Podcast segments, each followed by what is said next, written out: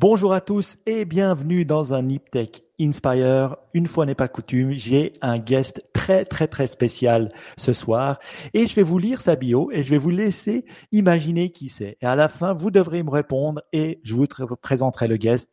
En tout cas, je suis très content. Vous allez voir, ça va être une émission fort sympathique ce soir. Alors, je vais commencer par le dire. Né le 4 janvier 1965 euh, à Casablanca, est un joueur de tennis français professionnel de 82 à 97 ou 97 selon euh, les pays où on habite. Après sa carrière sportive, il a notamment été capitaine des équipes de France de Coupe Davis et de Fed Cup et de directeur du tournoi de Roland Garros. J'ai nommé Guy Forget. Bonsoir Guy. Bonsoir Michael. Alors, dis-moi, est-ce que Wikipédia mentait? Non, non, jusque-là, jusque-là, c'était juste. c'était assez juste. ok, on sait jamais, mais en tout cas, je suis très content. Euh, merci d'avoir accepté cette invitation pour un Niptech Inspire pour parler de ta carrière et qu'est-ce que tu fais euh, aussi dans une association euh, de sport dont on parlera effectivement? Bien sûr, absolument. Je suis ravi, je suis ravi d'être avec toi et de parler de, effectivement de, de, de, de ce sport euh, fantastique, euh, du sport aussi en général, bien sûr. Et, et euh, enfin moi d'abord j'aime tous les sports et d'évoquer comme ça les émotions, les passions, les, les, les, choses qui nous permettent de nous transcender et, et qui nous laissent des souvenirs mémorables. Moi je peux parler de ça pendant des heures, donc je suis ravi d'être avec toi et de débattre sur ces sujets ce soir. Merci beaucoup. Alors juste dis-moi, t'as arrêté quand ta carrière euh, bah, professionnel? J'ai arrêté effectivement, euh, tu l'as dit, début 97 ou 97 pour des problèmes physiques. Euh, j'ai eu des, des, un problème d'arthrose au genou à droite alors que j'étais au sommet de ma carrière. Et euh, c'était tellement récurrent que j'ai euh, j'ai voulu me soigner. Euh, euh, je m'étais même fait opérer à Bienne euh, à ce moment-là par un professeur, d'ailleurs, qui opérait souvent les footeux, l'équipe nationale suisse et puis des, des, des, des, joueurs de hockey aussi. donc j'ai vraiment tout, j'ai fait tout ce qui était possible et inimaginable pour me débarrasser de ces douleurs, qui malheureusement sont revenues très vite, puisqu'on sait que le, les cartilages sont les seules choses qui ne repoussent pas chez les athlètes. Et euh, malheureusement, j'ai fait un comeback. Je suis remonté 20e mondial, mais j'ai été très diminué physiquement. Et euh, j'ai fait une saison 96 euh, qui était bonne. On a gagné la Coupe Davis en 96 une nouvelle fois contre la Suède. Et puis et puis début début 97 j'ai arrêté parce que j'avais trop de trop de douleurs euh, de, de, au genou je présentais un inflammatoire tous les jours. J'avais envie de continuer mais je je peux plus faire le travail nécessaire pour rester au très haut niveau. Et après euh, plus de 25 ans hein, je crois si j'ai bien calculé par rapport à ce que tu m'as dit est-ce que le, le, le sport de haut niveau euh, professionnel comme tu l'as vécu te manque?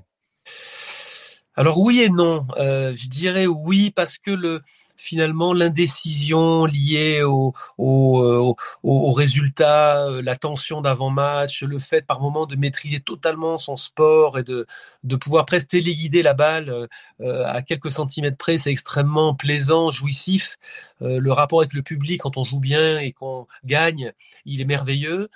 Euh, après, non, parce que je sais tout ce que ça représente comme travail. Mmh euh, de la même manière qu'un pianiste a besoin de faire des gammes plusieurs heures par jour pour ne pas perdre sa fluidité au niveau des doigts le tennis étant un sport de précision, il demande un entraînement euh, quasi euh, quotidien de plusieurs heures pour pouvoir effectivement contrôler la balle.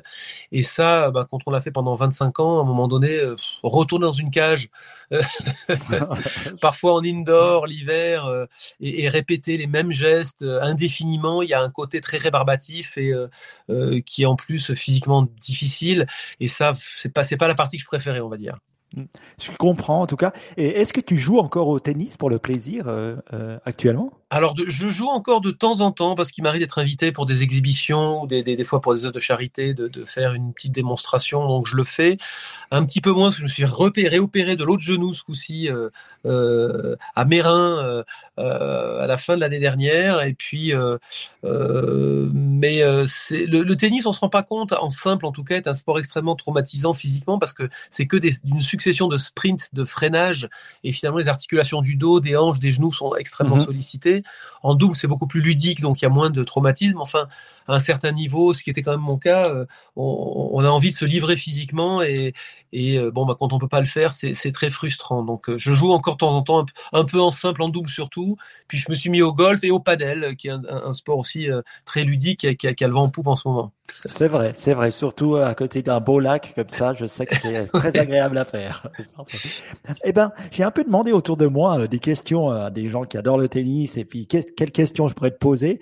Alors, il y en a eu deux, trois qui sont revenus qui sont intéressantes, donc je vais me lancer à toi, à toi de me dire un peu qu'est-ce que tu penses. Alors, pour commencer assez simple, hein, c'est quoi ton plus beau souvenir de joueur de tennis euh, professionnel mon, plus beau souvenir, c'est probablement lié à la, victoire de l'équipe de France en Coupe des Villes lorsqu'on a battu les États-Unis, qui étaient archi favorites à Lyon en 91 parce que ça faisait 57 ans, qu'on n'avait pas gagné la Coupe Davis. C'était à l'époque une compétition qui était extrêmement prisée, tous les meilleurs joueurs jouaient.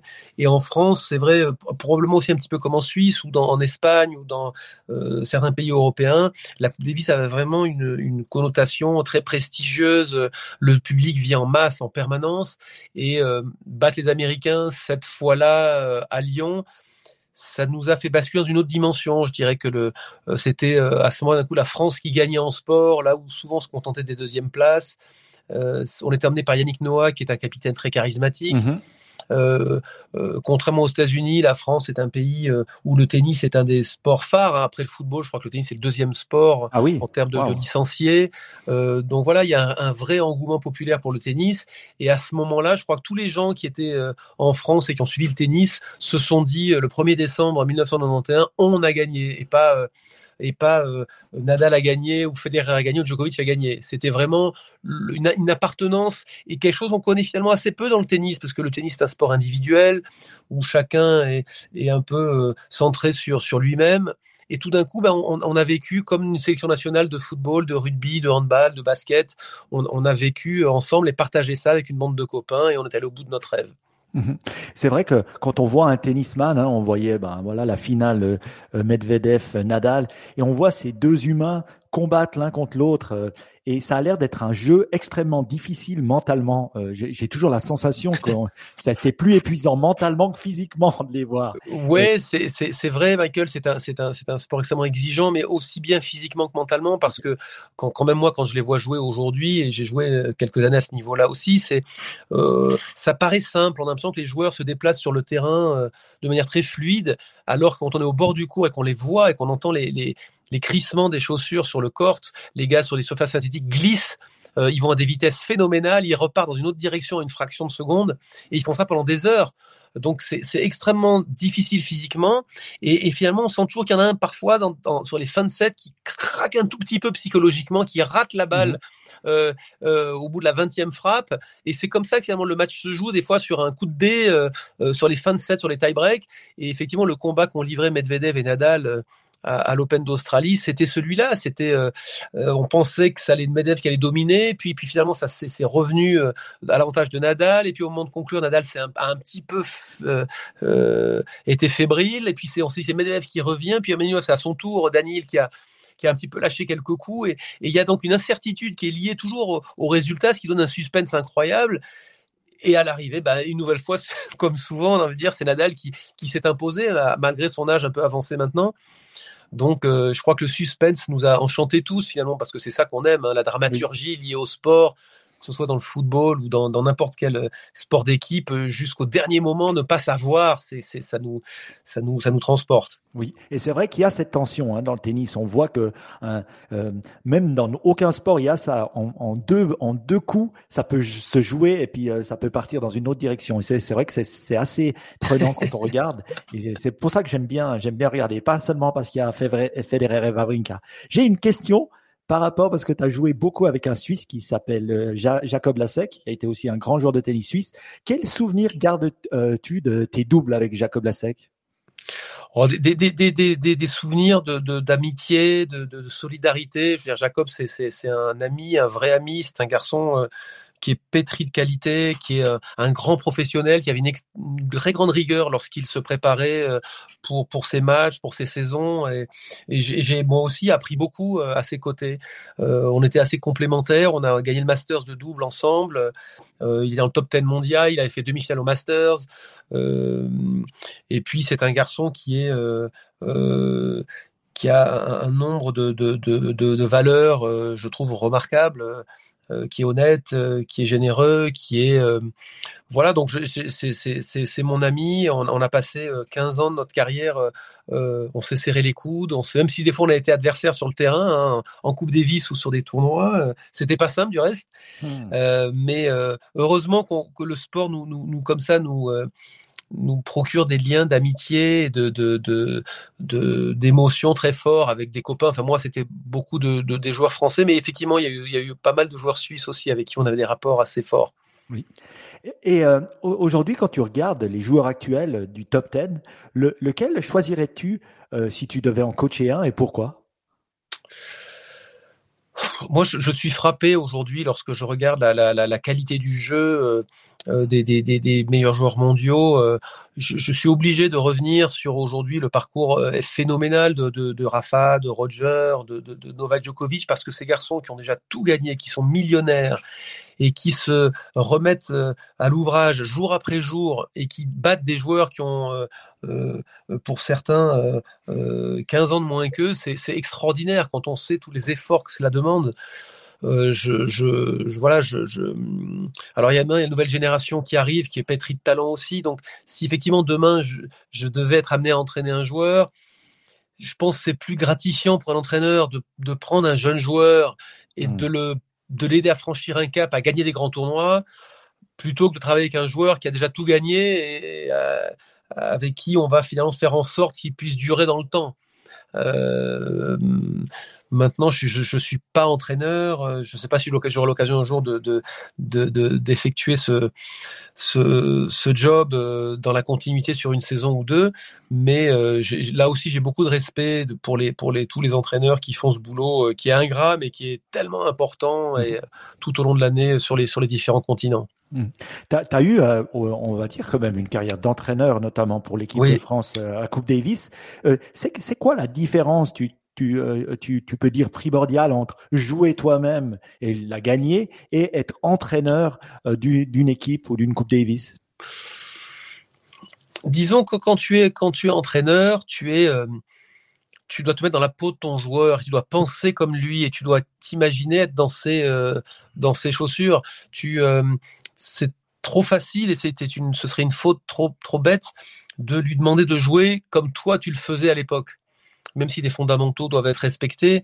Euh, donc c'est important de comprendre la psychologie du joueur que tu entraînes pour euh, comprendre pourquoi il n'arrive pas parfois à gagner des matchs, pourquoi est-ce quand il commence il est tendu, pourquoi est-ce qu'il n'arrive pas à faire telle ou telle chose, et, il faut l'amener finalement euh, au fil des, des, des, journées, des heures d'entraînement que tu fais avec lui au quotidien, à, évoluer, à progresser en tant qu'homme et en tant que personne et en tant que, joueur pour que justement le jour J, le jour du match, euh, il soit plus performant, plus compétitif euh, et plus fort dans les, dans, dans, les, dans, les, dans les moments cruciaux. Donc, je dirais que les joueurs faciles à entraîner, c'est les joueurs qui finalement sont très demandeurs.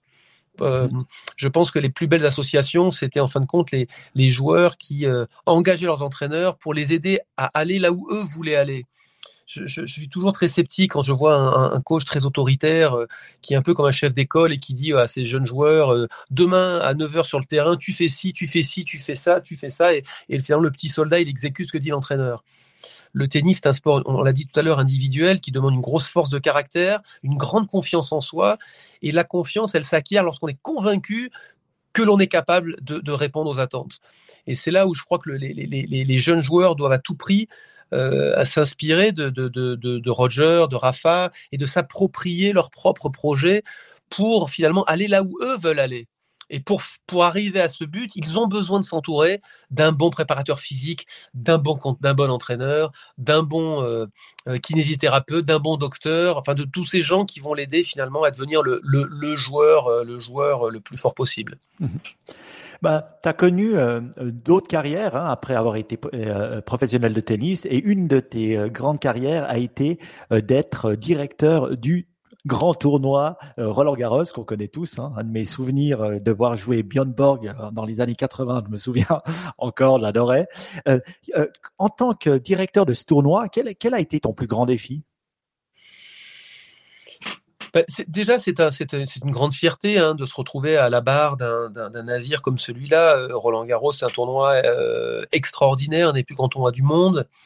Euh, Mais l'envers du décor, c'est que c'est une véritable fourmilière qui, travaille tout au long de l'année pour le jour J accueillir euh, plus de 600 joueurs, euh, les accompagnants, le public, les partenaires, les médias. Et, et, il faut que tout ça euh, fonctionne en symphonie pour faire en sorte que chacun puisse donner le meilleur de lui-même et, et vivre des émotions incroyables.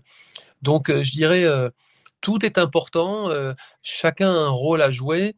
Et euh, on est soulagé finalement qu'une fois que, que, la balle de match du dimanche a été jouée et qu'on se dit ça y est, on a réussi euh, finalement à, à, être présent au rendez-vous et les joueurs, les médias, le public et nos partenaires finalement ont quitté Paris en se disant oh là là quelle belle édition mmh c'était. Donc euh, la barre est très haute hein, parce que lorsqu'on on organise un tournoi de cette envergure, euh, on peut pas être dans la médiocrité ou dans tout doit être effectivement euh, absolument tip top et bah, les équipes euh, sur le terrain font un travail remarquable. Euh, je crois qu'on est entre 6 et 7 000 euh, accrédités par jour pour faire en sorte que le tournoi se déroule bien. Donc, ça, les gens ne le savent pas. On voit les joueurs, on voit, mais vous vous rendez compte, 6 à 7 000 mmh personnes, ce sont des arbitres, des ramasseurs, des contrôleurs, des agents de sécurité, de nettoyage. Tous ces gens contribuent au bon fonctionnement d'un tournoi. Et chacun a un rôle crucial. Donc, c'est un très beau challenge, beaucoup de stress. Et une fois euh, que le, la balle de match est, est terminée, euh, là, on, on, on prend une flûte de champagne tous ensemble et on se dit c'est bon, on l'a fait, allez, rendez-vous maintenant dans un an. On est aussi content que le gagnant, alors. Bon, à chaque... Euh, oui, presque, parce que c'est du stress, on continue oui. pendant presque trois semaines. Oui. Et on sait, il y a toujours des problèmes qu'on n'avait pas forcément anticipés qui se, qui se pointent et il faut, faut, faut, faut, pouvoir réagir très, très, très vite. Parlant de problèmes et de challenges, euh, une petite question justement sur ce tournoi. Avec le recul, est-ce que tu reprogrammerais Roland Garros 2020 en automne? Alors on se rappelle, hein, Roland Garros 2020 oui, oui, oui, c'est annulé. C'est vrai. Voilà. Donc c'est une question. Est-ce que avec le recul, tu le reprogrammerais? Je, je, crois que oui, parce qu'à travers ce tournoi, quand même, on a réussi à, à, à, donner du travail à des joueurs et des joueuses hein, qui étaient euh, en grande difficulté. On a réussi quand même dans un moment de, de, de crise qui était euh, à l'époque euh, très marqué. Hein, le, mmh. Tout le monde était inquiet, tout le monde. On, on a pu quand même, grâce au sport, euh, bah, véhiculer une forme de de rêve, de dire bah, que la vie elle continuait, les gens étaient même parfois devant leur poste et, et, et, et prenaient plaisir à voir ces champions et ces championnes euh, évoluer sur un terrain de tennis. Euh, euh, C'était très stressant, très compliqué. Euh, mais je crois qu'à l'arrivée, ça a été un petit rayon de soleil, comme dans une année qui a été dure pour tout le monde, je pense, hein, dans, dans, dans, tous les pays du monde du reste. Euh, euh, vous savez, le, le, le, le, ce que je disais à pas mal de gens, le, quotidien est, est, difficile, les gens étaient en télétravail, des gens ont perdu leur emploi. Mmh. Euh, je, je, crois que le, le sport et l'art, finalement, c'est probablement et la famille les dernières choses qui à un moment donné amènent un peu de baume au cœur à, la, population en général et, et, je crois que notre tournoi dans ce sens a contribué pendant un moment à, à oublier peut-être un petit peu tout ce qui se passait euh, à ce moment-là dans, sur, dans le monde. Ok. Ben merci beaucoup pour cette réponse. et puis euh, honnête et, euh, et direct, j'adore. Euh, on est là aussi pour parler ben, de la fondation Sport for Life. Euh, c'est une fondation euh, qui met en œuvre plusieurs programmes qui s'articulent autour de quatre valeurs essentielles que sont le respect, la solidarité, la persévérance et la passion. Et euh, le but de cette, euh, de, cette fondation, c'est de sensibiliser les jeunes aux bienfaits du sport et à ses valeurs. Euh, alors, euh, une question pour toi, c'est que tu es le président de cette fondation, Sports for Life. Qu'est-ce qui t'a donné envie de t'engager pour transmettre à des jeunes à travers cette fondation? Bah, déjà, avant tout, je veux dire que toutes les fondations qui existent dans le monde aujourd'hui sont, euh, nécessaires, sont formidables parce que, euh, quel que soit le niveau de la fondation, quelle soit son importance, sa grandeur, euh, aujourd'hui, c'est des, hommes et des femmes qui œuvrent aujourd'hui pour faire évoluer la société, pour euh, aider les jeunes, euh, même parfois les moins jeunes, et, et d'améliorer un petit finalement le quotidien. Euh, cette fondation, elle a été créée donc en, en 2009.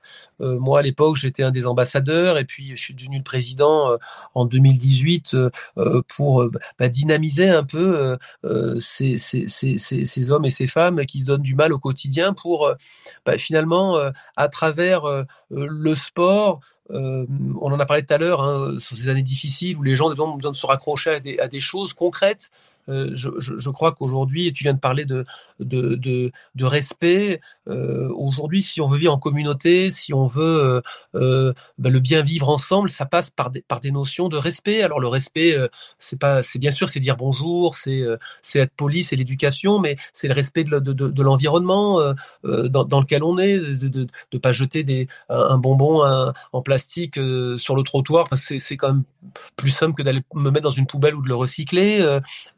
Respecter son adversaire quand on fait un match de tennis, euh, respecter son matériel parce que parfois bah, mmh c'est le club qui vous a donné une raquette ou vos parents qui ont fait des efforts pour vous pour vous offrir une raquette pour Noël.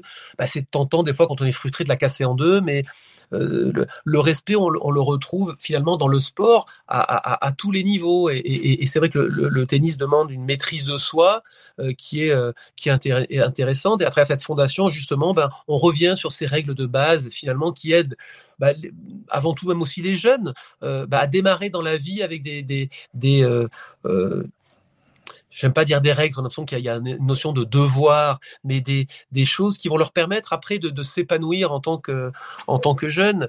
Euh, après, euh, on, on, a parlé de, de, de solidarité. Euh, euh ben, essayer d'aider son prochain, essayer d'être d'être généreux, essayer de de, de, de, de, tendre la main à ceux qui ont parfois moins de facilité que nous. Euh, après, on a parlé de, passion. C'est vrai que la passion, c'est quelque chose aujourd'hui mmh qui parfois fait un petit peu défaut aux jeunes. On est euh, euh, dans l'ère du numérique et des réseaux sociaux. Euh, on voit des, jeunes, moi mes enfants les premiers, hein, parfois peuvent avoir le, défaut de rester des heures sur leur portable à, consulter ce que font les uns les autres. Et, je crois qu'il y a tellement de choses passionnantes aujourd'hui pour les jeunes. Euh, dans ce qu'on peut leur proposer, que ce soit à travers le sport, et là je dis pas seulement le tennis, ça peut être le football, ça peut être le golf, ça peut être le rugby, ça peut être le ski, ça peut être le patinage, mais ça peut être la musique, ça peut être la danse, ça peut être euh, des tas de choses qui vont finalement permettre à des jeunes de, de, de trouver leur voie. Il euh, n'y a rien de plus triste qu'un enfant à qui on va dire demain, mais toi, qu'est-ce que tu aimes? Il va dire, oh, moi, je, j'aime regarder mhm. des, euh, la télévision, des séries, et puis de jouer sur mon téléphone des jeux vidéo. Enfin, c'est, il y a quelque chose de dramatique. Et malheureusement, on, se rend compte que depuis dix ans, il y a un véritable problème de, ce point de vue-là. Donc euh, euh, aujourd'hui, euh, je, suis convaincu que nous, les anciens, on peut, on peut stimuler des jeunes, leur faire découvrir de, le côté passionnant du ski. Par exemple, s'il y en a un gamin qui skie pas encore, ça s'appelle le ski nordique, ça s'appelle le ski de piste. Le, le, fait de jouer au tennis ou jouer au padel, le fait et puis et puis d'un coup, on se rend compte qu'en passant du temps avec des jeunes, on leur fait découvrir des choses et puis ils deviennent mais mais complètement euh, euh, la pratique est addictive pour eux et puis bah, le week-end et eh ben ils vont faire du sport ils vont dehors euh, ils se dépensent ils transpirent c'est mieux pour leur santé certains qui sont un petit peu ronds perdent du poids et ça marche aussi d'ailleurs pour les anciens hein, je suis pas ça pour les enfants mais donc d'avoir une passion c'est c'est extrêmement enrichissant. Enfin, moi, j'ai des souvenirs petits de, de, de, jouer au football avec mes copains. Bah, à l'époque, on voyait Josip Skoblar à Marseille, euh, aller aux grandes époques de l'Olympique de Marseille je, je, je rêvais euh, de, de, de pouvoir peut-être un jour marcher dans, le, dans, dans, leur, dans leurs traces. Quand je voyais euh, Nanastase ou Jimmy Connors à la télévision, oh, je, je, faisais des gestes à blanc dans mon salon en me disant euh, Oh là là, et si je jouais un jour moi contre Jimmy Connors Et, et c'est ce qui m'a fait aller sur le terrain et jouer contre un mur des heures et des heures et des heures et des heures contre un mur. La balle revenait, elle repartait, mmh. elle revenait. Et, et, et, je pense que ça m'a aidé à être qui je, qui je suis aujourd'hui. Après, une des valeurs, on a parlé de la persévérance, par exemple. Qu'est-ce qui fait que tout d'un coup, un, un, un jeune euh, devient fort dans n'importe quel sport plus qu'un autre? Ben, Je pense que c'est cette persévérance, mais qui est liée à cette passion. C'est pas ce qu'on va dire à un gamin, il faut que tu fasses trois heures de sport par jour pour être un champion. Non, c'est parce que tu aimes le sport et parce que tu te, tu prends du plaisir à repousser tes limites et à répéter inlassablement, par amour pour ce, cette activité, les gestes, que tes gestes deviennent parfaits finalement. Et, c'est ça la persévérance. Donc pour moi, la persévérance et la, passion, c'est complètement lié quand même l'un à l'autre. Donc euh, voilà, euh, nous qui avons du, recul aujourd'hui, bah, inciter aujourd'hui les clubs, les entraîneurs, les éducateurs, les parents. On rencontre beaucoup de parents aujourd'hui euh, qui nous posent des questions et voilà continuez à, à, à, faire en sorte que votre fils ou votre fille prenne du plaisir. Mmh la notion de plaisir, elle est importante. Euh, on ne juge pas un enfant parce qu'il perd. On, peut juger un enfant parce qu'il n'a pas été assez combatif, il n'a pas donné le meilleur de lui-même, mais on doit le féliciter s'il l'a fait. Et si tu t'es battu et que tu as perdu, c'est bien mon fils, c'est bien ma fille, je suis fier de toi. Et ben, tu sais quoi, le prochain, tu le gagneras. Et c'est comme ça finalement que les, que les petits garçons et petites filles repoussent leurs limites et puis, et puis s'améliorent et s'épanouissent finalement dans le sport. Donc voilà, pour toutes ces raisons-là, ces, ces, ces, quatre, euh, ces quatre valeurs, hein, on appelait ça la charte des valeurs, on aurait pu d'ailleurs même en, en, en, nommer d'autres, mais c'est les quatre qui nous ont paru à mon être euh, euh, assez intéressantes pour qu'on relie de manière simple, si tu, si, si tu, veux, le message auprès des, des, mmh des, clubs et des enseignants. Mmh moi, je trouve très important. Hein, moi, j'ai moi-même deux enfants, une de, une fille de 8 et puis un, un garçon de 6. Et euh, bah voilà, ils, ils, font un peu de sport, les deux, un du foot, l'autre de l'athlétisme. Mais une question que j'ai, c'est à quoi est-ce qu'un enfant, il doit être bon dans un sport pour que euh, tu penses pour qu'il continue ou qu'il persévère? Ou ça vient avec le temps? Parce que je remarque des fois ben voilà il y a, on a de la coordination certains arrivent plus facile à jouer au basket que d'autres ou à taper dans un ballon voilà. Donc est-ce qu'il doit avoir ce, cet élément un peu de facilité au départ pour crocher tu penses? Je, crois, et là on peut s'adresser à tous les parents qui nous écoutent, je suis convaincu que dans tous les sports qui existent aujourd'hui, il y en a une multitude, hein, ça va du tir à l'arc, au ski de fond, au, euh, euh, handball, au hockey, euh, je suis convaincu, ou l'athlétisme, ou la natation, qu'il y a, y a forcément un sport qui à un moment donné va plaire à votre fils ou à votre mmh fille. Et je crois que le rôle des parents, à un moment donné, au même titre que la musique ou que les, mathématiques ou l'histoire, géographie ou les langues, c'est très important qu'aujourd'hui que tous nos jeunes puissent avoir accès finalement à à une activité physique, quelle qu'elle soit. Euh, s'il n'aime pas le tennis, eh ben on va lui faire essayer la natation. S'il aime la natation, on va lui faire essayer le ski. S'il n'aime pas le ski, on va lui faire essayer peut-être le golf.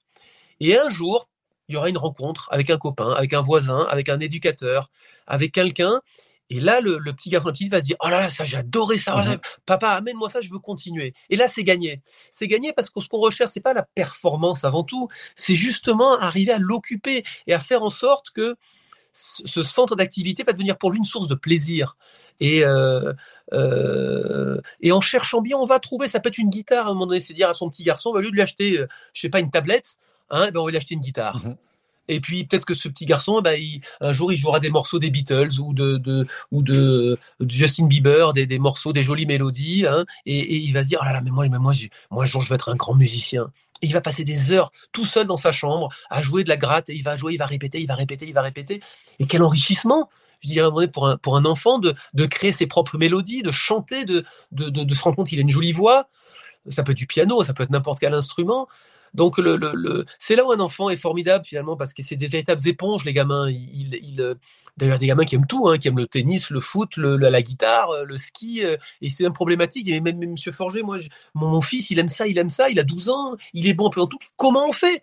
Et là, c'est là, c'est un vrai problème parce qu'à un moment donné, bah, c'est vrai que si après on veut spécialiser, on peut pas en faire les devoirs, faire euh, les, les, copains, un peu la famille, et puis après faire les, trois ou quatre passions que vous avez là. Après, il faut faire un choix. Mais là, je dirais que le, le, le, pari il est quand même gagné déjà parce que si le gamin est passionné par quatre choses, euh, c'est plutôt bien. Oui. Non, et c'est vrai que pour, avoir vu aussi euh, des gens, pas qui ont été des sportifs peut-être professionnels, mais qui ont euh, beaucoup fait de sport, ça, aide au niveau des études, ça aide au niveau de la persévérance, ça aide au niveau de plein de choses. Donc, euh, j'imagine pas que le voir en tant le faire professionnellement, mais le faire comme un passe-temps qui est au fait sain et puis qui nous suit tout au long de notre vie. Donc euh, ça, c'est vraiment quelque chose.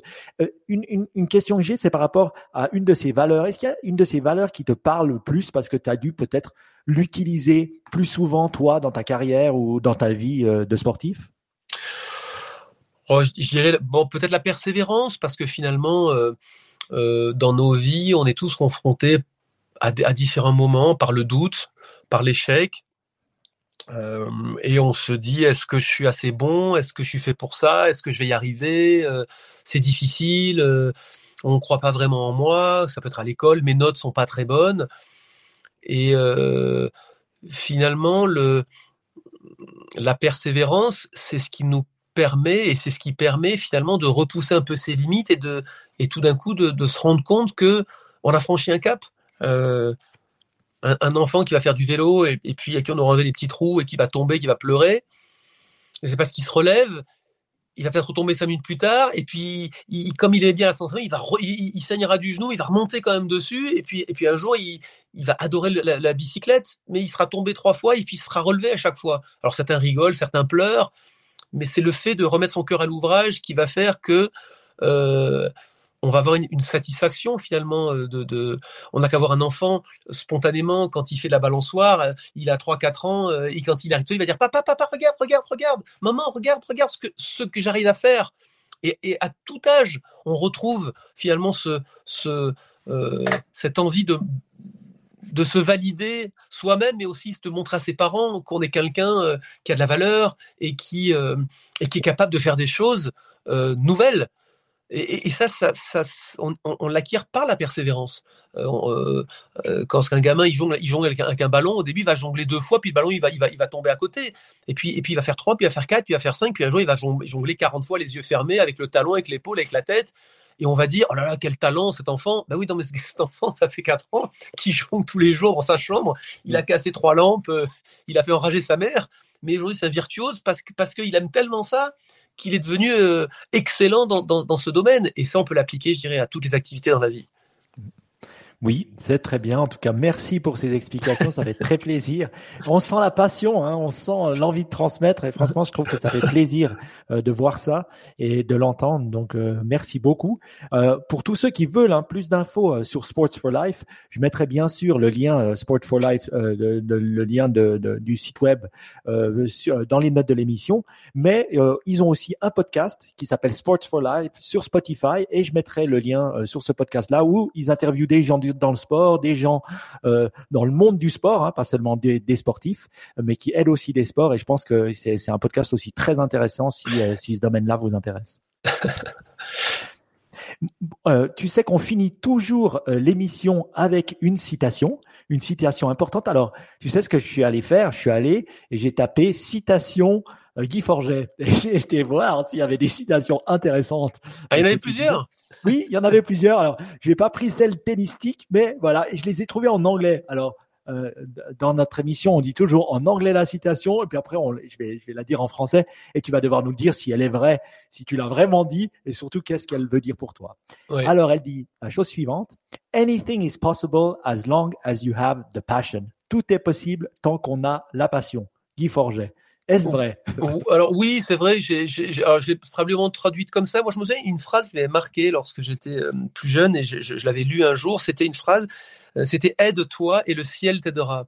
Vous savez, on, hmm. est, on, est, on est souvent, euh, on entend souvent des, des, joueurs, des joueuses dans la vie, des gens qui disent ah j'ai pas eu de chance, ah là j'ai pas eu ci, oh j'ai pas eu ça. Et, et, et, souvent on se trouve des circonstances atténuantes finalement. On se, oh c'est pas moi, c'est pas de chance, c'est pas de ma faute, c'est et, on en revient à la persévérance finalement et l'engagement, c'est-à-dire que si on fait les efforts, je veux dire, un, élève qui doit préparer euh, euh, euh, sa maturité et qui est pas bon dans une matière, et eh ben s'il prend des cours, s'il persévère, eh ben, il aura, il aura à un moment donné une note qui sera correcte, voire bonne. donc c'est en se, en, se donnant les moyens finalement de, réussir, ben, finalement on réussit. donc c'est aide-toi, le ciel t'aidera. C'est moi je crois pas qu'il y ait des grands succès qui sont faits euh, par le, coup de la chance ou euh, la roue, faut dire la roue qui tourne. Euh, je pense que la chance, elle sourit aux audacieux et à ceux qui qui, persévèrent plus que les autres. Donc voilà, si tu fais quelque chose avec passion, et eh ben à un moment donné, tu en récolteras les fruits. Toujours, toujours, toujours. ça, en disant ça, j'enfonce une porte ouverte. Hein. Je suis sûr qu'il y en a peut-être qui vont sourire en, m'écoutant, mais c'est tellement vrai. On voit tellement parfois de jeunes qui baissent les bras ou qui renoncent que bah, ça vaut le coup de les, de encourager de à continuer à persévérer. Mhm. J'adore. En tout cas, merci pour toutes ces citations. Je vais essayer de les remettre sur Internet. Euh, en tout cas, merci. Merci à toi d'avoir pris le temps euh, ben, de nous parler, de parler à la communauté de Niptech, de tout ce que tu as fait, euh, de ton enthousiasme, de ton envie de transmettre. Je voulais aussi dire un grand merci à Alexandre hein, qui a permis, euh, Bien sûr. mon voisin, qui a permis qu'on puisse parler aujourd'hui et qui a fait l'intermédiaire afin que tu puisses venir sur le podcast. Et en tout cas, un grand merci aussi pour ta disponibilité, pour ta grande carrière et ton envie de transmettre transmettre. Je pense que tu es un exemple pour beaucoup de sportifs et beaucoup d'êtres humains aussi. Donc un grand merci à toi. Bah merci à toi Michael et puis continue de véhiculer la bonne parole comme ça et tu as raison. Je crois qu'on peut faire un, un, un, coup de chapeau là effectivement à Alexandre Haar et à, Pascal Harib qui bon moi je suis président mais bon je, je, je suis ça, je, je, survole un peu la mêlée, genre d'un coup de main de temps en temps mais c'est eux qui sont quasiment au quotidien et qui qui font des actions sur le terrain pour véhiculer justement bah, cette charte des valeurs dans les clubs, dans différents endroits où ils vont et voilà donc un grand coup de chapeau à eux et puis et j'espère qu'on va on va continuer à inspirer des gens tous ensemble. Voilà. Ben, merci beaucoup. Et bien sûr, vous pouvez aller sur le site web de sportsforlife.ch, écouter podcast et comme ça, vous aurez plus d'informations. Moi, je vous dis à une prochaine fois. Ciao, ciao. Salut.